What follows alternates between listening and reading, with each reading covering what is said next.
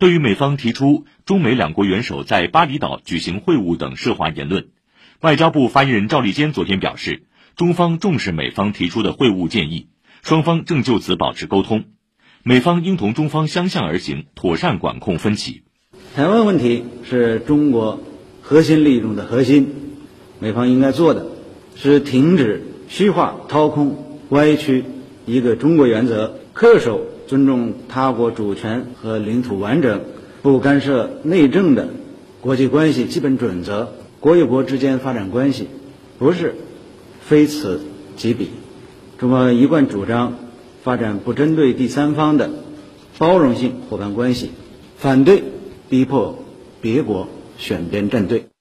针对有关多家大型半导体企业参加第五届中国国际进口博览会的提问，赵立坚回应：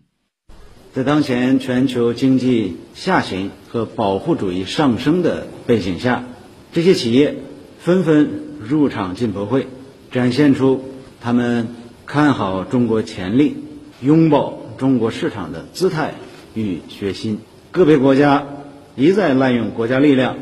对华进行恶意封锁和打压，强推脱钩断链，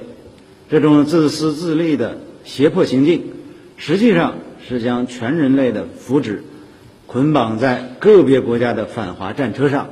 不得人心，终将害己。